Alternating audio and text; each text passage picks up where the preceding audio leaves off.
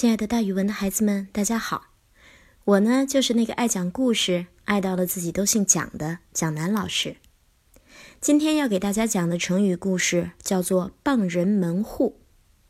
傍是依靠的意思，依靠、依附；门户呢是门第的意思。这个成语比喻依赖别人，不能自立。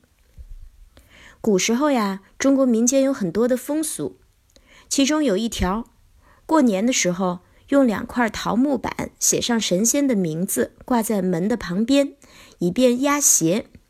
这样的木板称作桃符。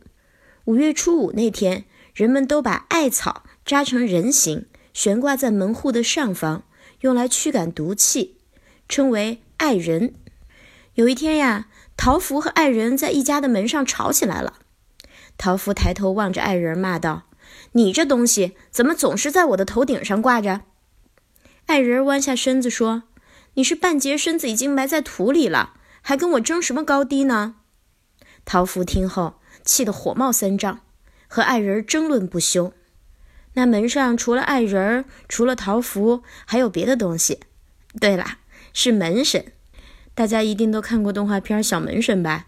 中国古代的木门上也经常贴门神的。门神呀，被爱人和桃符吵得不耐烦了，出来评理，劝他们俩说：“行啦，行啦，你们俩别吵了。我们都是没有用的东西，正靠着别人的门户过日子呢，哪里还有闲工夫大家互相闹这种气呢？还是和和气气的，大家互相帮忙吧。”桃符和爱人听了门神的话，羞愧地垂下了头，就不再争辩了。